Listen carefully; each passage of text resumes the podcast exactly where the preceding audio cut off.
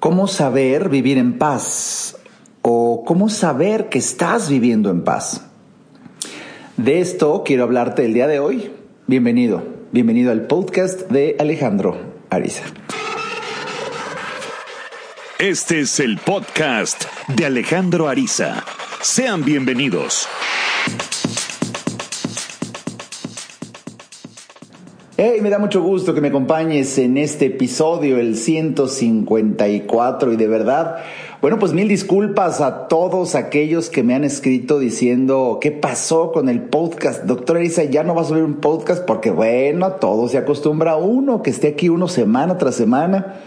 Y por alguna u otra razón, sobre todo las musas no bajaban, las musas de la inspiración, y también cuando bajaban, pues yo no tenía disposición. Entonces, no creas que fue otra cosa más que este desafío y grabarte por grabarte como que no quise. Entonces, algo, algo sucedió para que hoy, hoy quisiera hablarte acerca de cómo saber vivir en paz o cómo saber si estás viviendo en paz, porque quisiéramos todos en esta época de la vida pues buscar un resquicio, buscar una grieta en la realidad para poder fugarnos hacia un momento de paz, ya que estamos, por lo menos a través de los medios masivos de comunicación, como siempre ha sido, bombardeados por tragedia. Sin embargo, bueno, en esta época en México, por lo menos en época de campañas electorales, pues todavía la tragedia se asoma más porque durante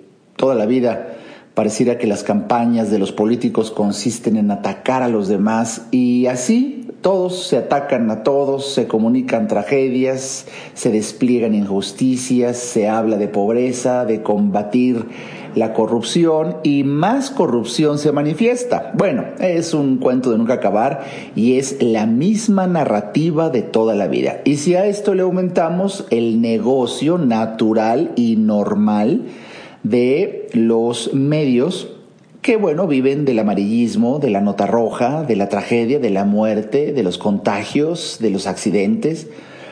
Bueno, si tú no tienes la decisión de cambiar tu enfoque y buscar un libro de superación personal, de autoayuda, de desarrollo humano, de filosofía y leerlo diariamente, si tú no tienes la bendición de poder dialogar con una persona inteligente y con temas profundos que inspiran y hacen sentirte bien por el placer mismo de existir y coexistir con él o con ella, si no tienes la oportunidad de escuchar un podcast como este, si no tienes el hábito de buscar canales de YouTube o de Gaia, mucho mejor, que te agreguen valor a tu vida, bueno, entonces si tú no haces algo, recuerdo a mi gran colega y maestra Caroline Miss cuando escribió un libro que se llama Desafiando la Gravedad, todos vivimos todos los días, en todo momento, desafiando la gravedad. Esta tira de nosotros hacia abajo y si tú no haces algo todos los días para ponerte de pie,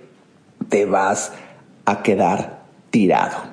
Y así pasa en tu salud, así pasa en tus finanzas personales, así pasa en todo. Entonces, por eso hoy, pues independientemente de, por supuesto, recomendarte que si tienes mi libro La fuerza del pensamiento, el capítulo 40, hablo de síntomas de paz interior y ¿qué quieres que te diga yo? Eh, la verdad, hace muchos años que escribí este libro y este capítulo, hablo de una gran mujer, eh, Pilgrim Peace, que, bueno, su historia ya la leerás ahí, y ahí eh, nombro y cito, enumero varios, varios síntomas de paz interior. Y de verdad que nombro 11, nombro 11 síntomas y te recomiendo mucho, y en esta época, que de verdad entres a mi página alejandroariza.com entras a la tienda y ahí puedes adquirir tu libro, La fuerza del pensamiento, y te lo envían directamente a tu casa. O bien, si tienes el buen hábito extraordinario de leer digitalmente, también encuentras mi libro de La fuerza del pensamiento en Amazon Kindle o en Apple Books, en Apple Libros. Hoy, hoy quisiera yo simplemente nombrarte algunas eh, características de las personas 10, voy a nombrar 10 Algunos coinciden con los que yo expuse en mi libro, otros no, y por eso sentí el impulso de que era buen momento para que sepas si estás viviendo en paz y también sepas cómo vivir en paz. Número uno, capacidad para disfrutar de cada momento.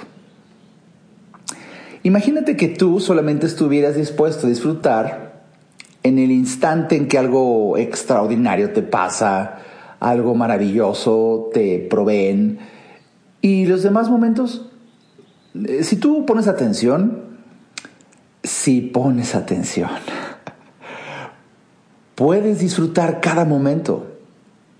Vamos, se puede disfrutar hasta de los retos, de los desafíos, de lo que la gente podría llamar problemas. Puedes disfrutar el simple hecho de saber que estás vivo y haces conciencia de ello al respirar. Por eso los grandes meditadores recomiendan con singular frecuencia eh, que respires, porque haces conciencia de lo que te mantiene vivo, como es la respiración. Y, caray, al no hacer conciencia de esto todos los días, en todo momento, es que pasa inadvertido y tenemos tantas cosas que no valoramos y no disfrutamos por no ponerles atención. Pero si tú desarrollas la capacidad, y ya te dije cómo, poniendo atención, para disfrutar cada momento, esto es que deliberadamente le encuentres lo bueno a, por ejemplo, escuchar un trinar de pájaros, a tener una oficina, a la bendición de saber usar la tecnología y estar escuchando un podcast, a tener familia o a vivir solo y disfrutar del silencio. yo no sé, cada quien tendrá sus momentos, pero desarrollas la capacidad para disfrutar cada uno y una de las fórmulas que he compartido en muchas de mis conferencias y hoy tienes aquí gratuitamente una mm, oportunidad para conocer una técnica de disfrute es realmente concentrarte y poner atención ante el milagro que quizá estés viviendo como por ejemplo el simple hecho de respirar o concentrar toda tu atención y sin que nada te distraiga en darle un sorbo a tu taza de café por las mañanas. Cuando esto lo haces deliberadamente, cuando lo haces exprofesamente, estás desarrollando la capacidad para disfrutar cada momento. Número dos, estado natural de alegría y entusiasmo. ¿A qué me refiero con un estado natural de alegría y entusiasmo? Pues bueno, a esa manera de ser en la que básicamente te encuentras alegre y sientes a Dios dentro de ti y al sentir a Dios dentro de ti te sabes guiado, te sabes inspirado, te sabes seguro, te sabes que aún en un problema, en un desafío, en un reto, siempre va a suceder alguna bendición, siempre va a suceder alguna eh, circunstancia que te, que te ayude. Y eso es saber vivir en paz. Hay un estado natural de alegría. Bueno, nada más por contrastarlo.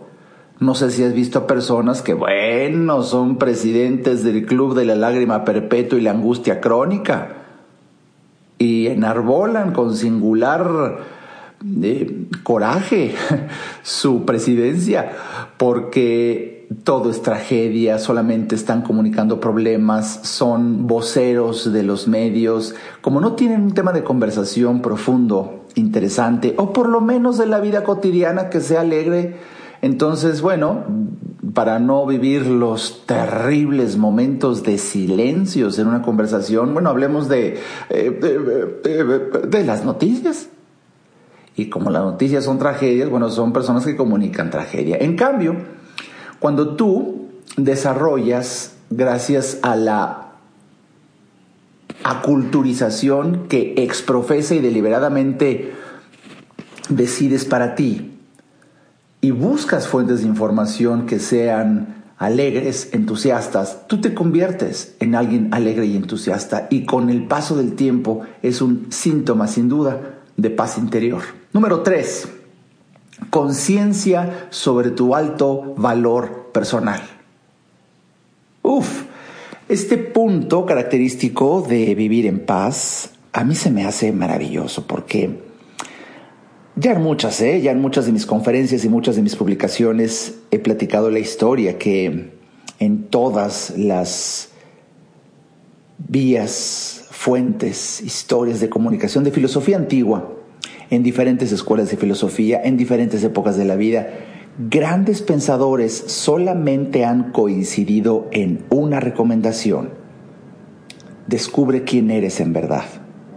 A mí siempre me ha llamado la atención que este principio viene en el taoísmo, en el cristianismo, en el catolicismo, en el islamismo. Ah, de verdad es un fenómeno en corrientes filosóficas. Entonces, ¿de qué se trata? De descubrir, de hacerte consciente sobre tu alto valor personal. Y esto no es una arenga propositiva de un orador motivacional en un momento entusiasta. No, esto de verdad es un claro signo síntoma de paz, porque al tú saberte valioso, no vas a estar buscando la validación de los demás, cosa que causa ansiedad. Hoy por hoy las redes sociales, Instagram por excelencia, y en general todas las redes sociales desde que se inventó la manita con el pulgar hacia arriba del like. Esa es, esa es la tribuna de la gente común en donde está suplicando, implorando validación, aprobación. ¿Cuántos likes tengo? Y bueno, eh, cuando tú sabes tu verdadero valor, te valen un pito todos los likes. Es más, ni sabías que había likes. Yo me tardé años en, saber esto de likes porque yo publico en Internet muchos años, casi 12 o 15 años antes de que se inventara Facebook. Entonces, para mí, yo ya venía con un hábito, pues imagínate, más de 10 años, más de 15 años, un hábito de publicar, dar, compartir para la gente sin que existiera eso, esa retroalimentación. Y como autor, bueno, por eso ahora que comparo con las redes sociales, qué bendición es un libro. Porque ahí yo nomás te digo, pero no me entero de tu opinión. En cambio, hay las redes sociales que se permite darle voz a mucha gente idiota, y esto no lo digo yo, ¿eh? porque soy yo fuerte, lo dice Humberto Eco. Humberto Eco, un gran pensador y filósofo, alguna ocasión dijo, lo que permitió el Internet es darle voz a una legión de idiotas. ¡Qué frase inmortal! Y sí, sí, sí, sí, sí. Le guste a quien le guste y no le guste a quien no le guste, es evidente desde lo que se publica, en cómo se publica y sobre todo los comentarios. Hija de la chica. Entonces, por eso es tan bonito esta fuente de paz interior, de conciencia sobre tu alto valor personal para descubrir que eres espíritu, vivir inspirado.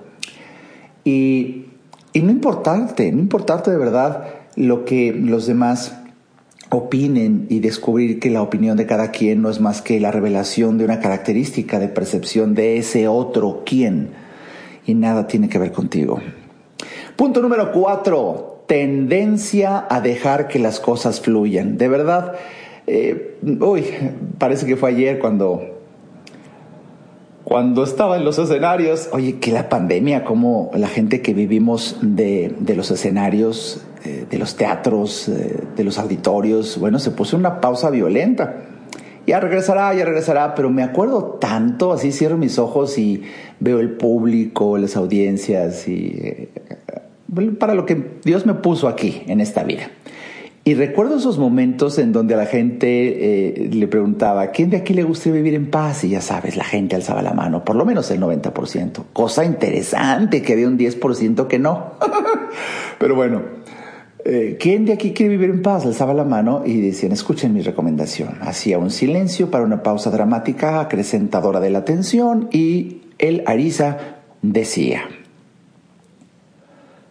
acepta las cosas tal como son, porque así son. Punto. ¿Alguna duda? Ah, el público se reía. Porque no sé, el público siempre está esperando que saques la fórmula maravillosa, el secreto oculto en el fondo de las pirámides. Y no es algo tan sencillo. Y esta es la tendencia que las personas que nos gusta vivir en paz es a dejar que las cosas fluyan. Claro que hay que luchar por un sueño y hay que esforzarse con una disciplina, todas las palabras más trilladas que existan. Claro que es importante, pero siempre con la conciencia de que de verdad a veces no es uno el que planea, sino uno es el planeado. Y eso debe de permitirte entender que si dejas que las cosas fluyen tal como son, esto es, verdad, dejar que las cosas sean como son, porque así son, vas, vas, vas a entender, fíjate bien, ¿eh? una de las fuentes de mayor miseria existencial, desear que otros sean como tú crees que deben ser. Oh, es una fuente de ansiedad, de desesperación. La gente es como es porque así es. Punto. Y ya tú eliges si quieres convivir con una persona de esas características o no. Y una vez que tú lo elijas, deja que las cosas fluyan. Y si no te gusta, de verdad, alguien sobra en la ecuación y no es la otra persona. Vamos, es, algo bello y, aquí con, con, lo que hoy te estoy compartiendo nada más quiero que te midas, que te midas en cuanto a qué tanto vives en paz. Número 5, actuar bajo la inspiración y la intuición. Uf, uf, nuestra cultura le da tanta importancia a todo menos esto al conocimiento, a la preparación, a la academia, a la experiencia. Pero casi nadie habla de la intuición de la inspiración y son fuentes de información tremendamente certeras y para colmo que no requieren prácticamente ningún esfuerzo más que te calles. Y como, y como tener acceso a tu inspiración y a la intuición no requiere ningún esfuerzo, por eso no están muy bien vistas por el ego. El ego colectivo que lucha, lucha por tus sueños, esfuérzate, eh, trabaja arduamente. Eh, entonces, de repente que te digan, hay una fuente de información que es automática. No, no, no mames, eso no cuenta. Eso es lo que pasa y, te vas a llevar la sorpresa.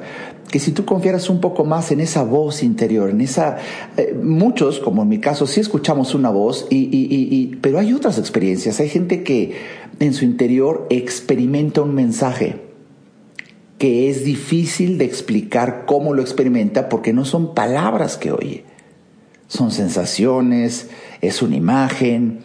Cada quien tiene acceso a diferentes manifestaciones de intuición de inspiración. Y por supuesto que podría grabar todo un podcast nada más para hablar de la intuición, un tema sasasazo. Eso lo platicaba curiosamente con, con una paciente la semana pasada. Bueno, por Dios, es que ella ya sabía, entiéndase, ella ya intuía que la relación con su pareja nunca iba a funcionar desde que eran novios, por fin que se casó y por fin que lleva años casada y ahora que viene a consulta simplemente quiere corregir algo que desde un principio, por intuición, tenía la absoluta certeza de que no iba a funcionar.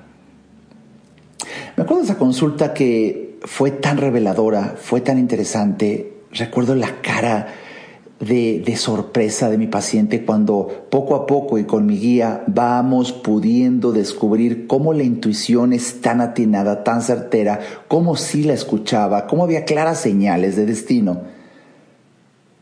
Que fue sublime ese momento en la consulta, cuando de repente dice, me equivoqué, ¿verdad? Le dije, es muy posible. Bueno, así tiene que hablar el terapeuta. Por adentro decía, pues claro, pero pues obvio. Pero no, estaba de terapeuta y pues sí, es muy posible. ¿no? Pero lo más bello desde mi punto de vista es ese momento que para mí como terapeuta es un orgasmo prolongado de 75 tiempos cuando el paciente cae en la cuenta y dice, ah, ahora veo, ya entendí. Bueno, en ese momento el cambio está sucedido, prácticamente dada de alta, porque ya entendió, ya alcanzó a ver. Y por eso una y mil veces el principio que rige mi filosofía, mi terapia, cuando comparto con la gente, son tres palabras.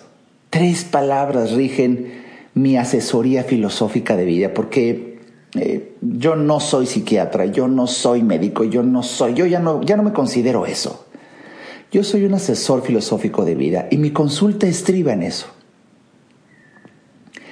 Qué hermoso cuando las personas entienden tan solo tres palabras.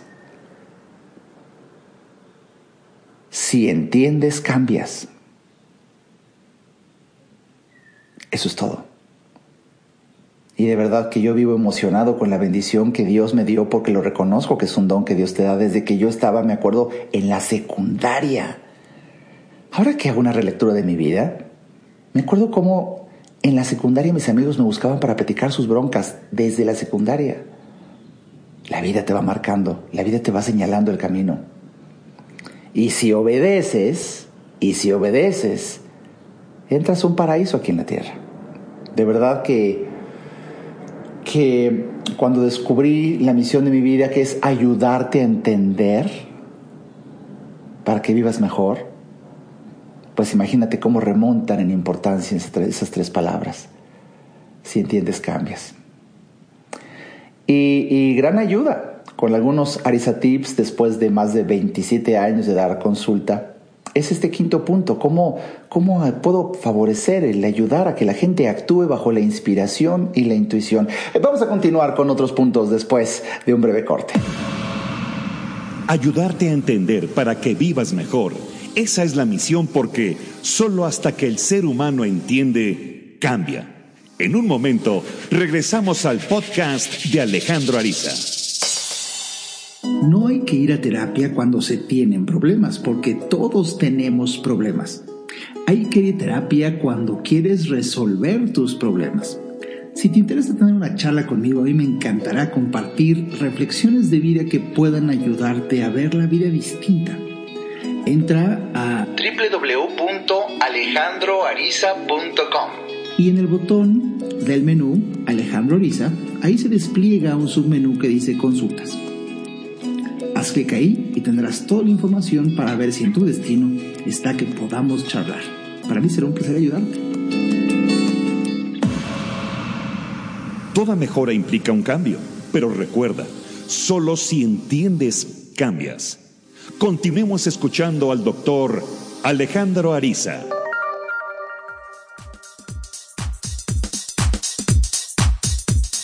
Bien, ya estamos de regreso el día de hoy. Por fin regresa el podcast después de una muy breve pausa. Capítulo 154, ¿cómo saber vivir en paz? O cómo saber si estás viviendo en paz. Eh, me da muchísimo gusto que estemos rebotando algunas ideas aquí y de verdad que abrigo la esperanza y abrazo la ilusión de que te esté sirviendo el poder medirte con estos parámetros, con estos signos, con estas características de una persona que sabe vivir en paz, para que sepas que tanto vives en paz y si no, que también te sirvan como fuente de información para acceder a una vida en paz que hoy tanto se requiere. Hoy más que nunca, hoy más que nunca se requiere de personas que vivan en paz para beneficio de todos los que convivimos con esa persona. Punto número 6. Predisposición al amor hacia los demás. Hay una sensación en donde incluso hasta con desconocidos sientes cierto afecto. No se los vas a manifestar muy abiertamente por las tristes, eh, pues, eh, creencias sociales. Imagínate un desconocido, ay, déjame de abrazarte, oye, pues qué óvole, qué óvole. Y de eso no hablo, hablo de algo en tu interior.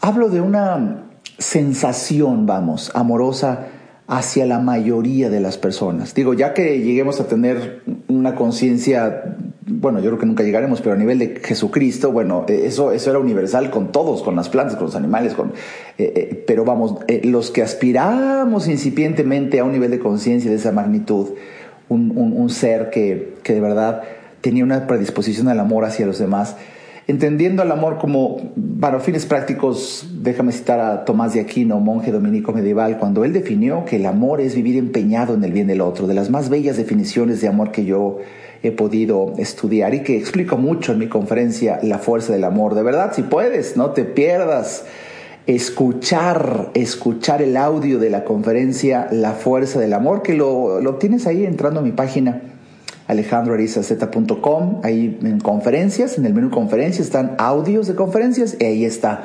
Y además eh, eso lo puedes descargar y lo tienes para ti para siempre. Ahí explico, de verdad, en una forma, pues, son más de dos horas este tema, pero para fines prácticos eh, la definición que da Tomás de Aquino es certera. vivir empeñado en el bien del otro. Imagínate esta predisposición de vivir empeñado en el bien hacia los demás. Siempre estás buscando cómo ayudar. Y, eso ya sale en automático. Y es un, una característica, un signo, un síntoma de paz. Número siete, ausencia de preocupación por los resultados obtenidos. Uf, uf, aquí por supuesto si eres una persona que todavía tiene mucho ego, como que sentiste un calambre cerebral, porque el ego le encanta los resultados, lograr la meta, cumplir los objetivos, avanzar, progresar, lograr y demostrar que ganaste. Uy, un éxtasis para el ego. Pero cuando descubres una vida en paz, destruenas al ego. Quitas del trono al ego esto no significa que te quites el ego porque mientras seamos humanos, lo he dicho y explicado muchas veces, mientras seamos humanos, ego va a haber. Entonces, ¿de qué se trata? Pues de que haya menos. Y uno de los signos que empiezan a suceder cuando destronas al ego y permites que aflore tu espíritu es una manifestación de paz propia del espíritu, en donde hay ausencia de preocupación por los resultados obtenidos. Quieres un objetivo, ves que es noble, te gusta, te atrae, le, da un sentido a tu vida, vas por él. Y claro que te lo propones, y claro que es motivante, y las metas son, eh, pues, para muchos inspiradoras o motivantes más bien. Pero la vida no se te va en ello si no lo logras ni vales menos si no lo logras. Mm. Vivimos en una cultura en donde se te valida y se te valora por los resultados que obtienes. Pues eso permite que los demás lo hagan ante la precariedad de conocimiento existencial de los demás, pero no el tuyo. Tú no puedes, no debes valorarte en virtud de tus resultados, sino del gozo que experimentas en el intento.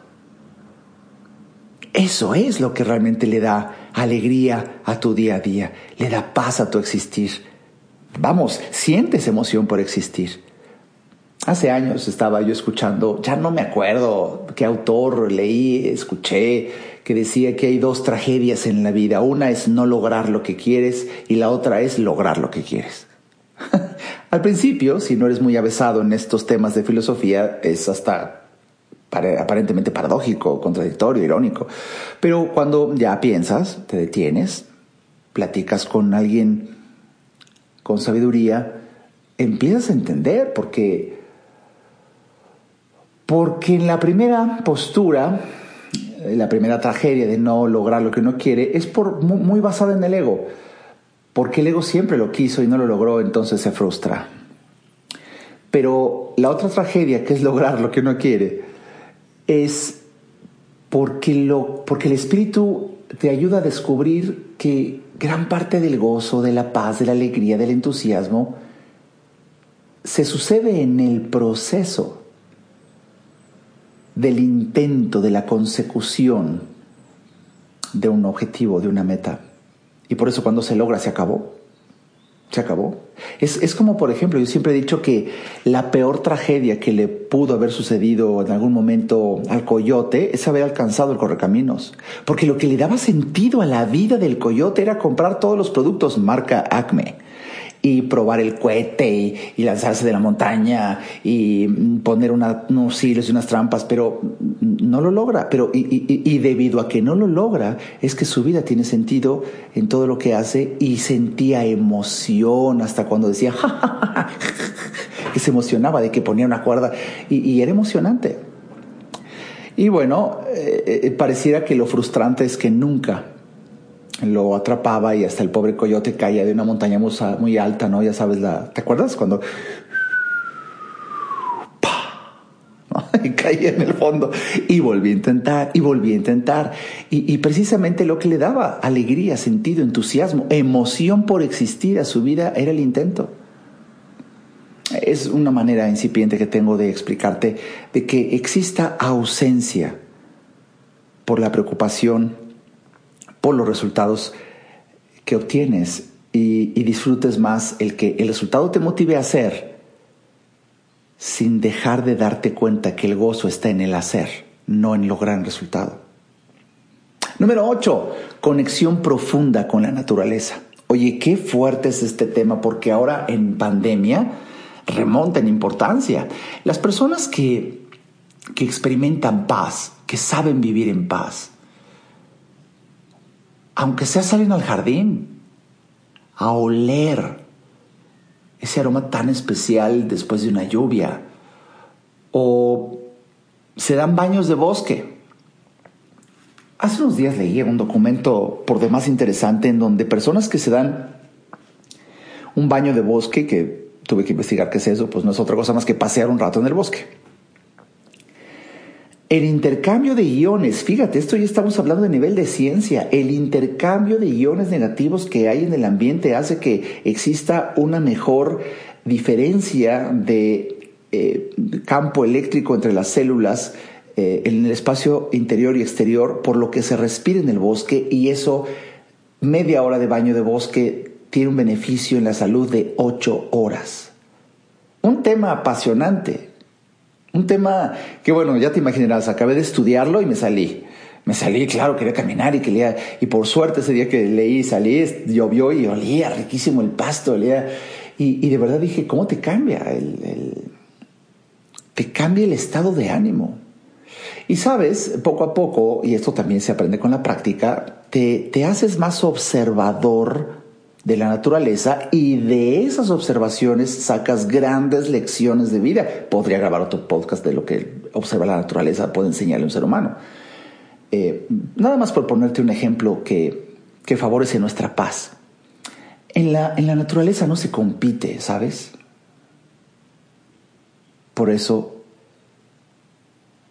exponerte a la naturaleza te hace percibir tanta paz, porque el abeto no compite con el roble a ver quién es más bello. La rosa no compite con el crisantemo para a ver cuál tiene más likes. No hay competencia. Y la competencia es un, es un profundo estímulo del ego. Y el ego jamás te permitirá vivir en paz, jamás. Pero cuando cambia tu estado y tu paradigma de vida, tu, tu, tu principio vital cambia de competir a colaborar, es cuando ya no te interesa ganar. Eh, yo creo que esto se logra con el tiempo, con la evolución, con el estudio, con la sabiduría acumulada. Porque bueno, te lo confieso, claro, yo hace muchos, muchos, muchos, gracias a Dios, muchos años, claro que me interesaba el número uno, el mejor, bla, bla, bla. Y ya no. Y pasaron los años y ya no, por supuesto que ya no. Bueno. Número nueve, pérdida de interés en los conflictos. Híjole, pero de verdad. Ya cualquier cosa, noticia, persona, familiar o no, que hable de conflictos, dices, ay, nos vemos, pero si ay, nos vemos. Y exprofesamente lo evades. Exprofesamente dices, ay, nos vemos. Y bueno, pues podríamos, te digo, hablar mucho tiempo, pero vamos al número 10 y último, último eh, característica, síntoma de saber vivir en paz, desinterés en juzgar la vida de los demás. Y sí, llega un momento donde dices que cada quien haga de su vida un papalote y lo eche a volar, porque de verdad estamos en esta eh, experiencia de humanos, cada quien viviendo su vida, y creo que lo único que tendríamos que hacer es obviamente protegernos. Eh, porque la libertad del otro tiene límite de la tuya. Eh, digo, esto lo quiero yo obviar porque, vamos, por sabido callarlo permite que la gente sea como sea mientras no transgreda tu integridad. Pero vamos, teniendo esto como obviedad, por supuesto que el reto y el desafío es que cómo se vista, cómo se peine, lo que haga, sus costumbres, sus hábitos íntimos o no, son de esa persona y, y son muy respetables. Y sabes, no tan solo pérdida de interés en juzgar a los demás, vamos un poco más allá, sabiendo vivir en paz, incluso entendiendo en los demás a ti mismo. ya no te interesa juzgarte tanto. Y es cuando empiezas, creo yo, a sentir una profunda atracción por una vida más simple y más sencilla. Hace unos días la señora que viene lindísima hacer, ayudarme a la limpieza en la casa y en la oficina. Un día, un día, la caché, la caché, iba a decir algo de mí, eh, como muy prudente, pero como que no quería que yo lo escuchara, y la escuché. Y en eso cuando termina de, de lavar la ropa, toma la que yo uso en la semana, y es tan poquita que dice, ¿que el doctor no se cambia o qué? Porque comparado con la ropa de, las demás personas que están cerca de mí, bueno, pues ya sabes eh, que el gimnasio, que se cambian dos veces, que pues hay mucha ropa que se lava. Y yo así, dos, tres prenditas, ¿qué no? ¿Se baña o qué? No sé. claro que sí, pero pero ya tengo bastante rato y la pandemia aceleró un proceso que ya venía viviendo y ya venía decidiendo, creo que un par de años atrás o tres años atrás, la bendición de una vida simple, en donde descubres que lo que la gente anhela de ti, en mi caso, por ejemplo, muy personal, esto es muy subjetivo porque es muy personal, es determinado conocimiento que puedo compartir. Entonces no tengo por qué vestir al conocimiento y no tengo por qué ah, como hace años pensé que si no tenía el cinturón combinado con los zapatos, qué pena salir a dar una conferencia. Ese era yo hace 20 años. Mi gente, qué pendejo. Bueno, son etapas, son etapas. Y bueno, ya han pasado conferencias en donde, bueno, hasta se me olvidó el cinturón. Se me olvidó y lo dejé y bueno, pues vámonos como sea. Eh, en, mi, en mi futuro curso de oratoria comentaré el secreto, el secreto para evitar el nerviosismo y ahí explico más. Pero el día de hoy espero que hayas disfrutado esta, estos signos, síntomas de paz interior que de verdad te ayudan enormemente a transformar tu vida. Y yo el día de hoy, hasta caminando, ¿sabes? Estoy mm, feliz aquí en mi oficina para compartirte algunas estrategias que quise hoy nombrarte y que espero que hayas disfrutado en este podcast y que quizá este, este episodio sea uno que tú disfrutes escuchar varias veces en, en, en varios momentos de tu vida, ¿sabes? En esos momentos en donde es necesario retomar la brújula. Y cuando sientas que hay pérdida de paz, ¿por qué no vuelves a escuchar este podcast? Y si tienes algún familiar, tío, primo, vecino, que bueno, se ve que está perdiendo la paz, y eso es muy evidente, ¿por qué no se lo compartes? Por favor, mándale este podcast en tus redes sociales, por Messenger, por WhatsApp, por Twitter, por donde sea. Comparte. Recuerda lo que siempre he dicho, los buenos somos más que los malos, nada más que los malos se organizan mejor. Vamos organizándonos, vamos usando lo mismo que hacen los malos, pero para el bien. Vamos haciendo campañas y, mm, eh, expandiendo un mensaje en redes sociales de este tipo, eh, comentándolo. Y, ¿sabes? Cualquier duda, pregunta o comentario que tengas y más de este tema, me dará mucho gusto leer tus comentarios tanto en el área de comentarios del mismo podcast como mucho más fácil y directo. Entra a mi página alejandroarizaz.com y ahí está un botón en el menú que dice contacto y si tú escribes ahí, en segundos yo lo estoy leyendo aquí en mi teléfono celular. Así funciona, así tengo mi tecnología y así de cerca estoy de ti. Me encantará escuchar, leer, ¿Qué hizo este episodio en tu vida? Mi nombre es Alejandro Ariza. Espero que nos veamos, nos escuchemos en el siguiente episodio. Bye bye.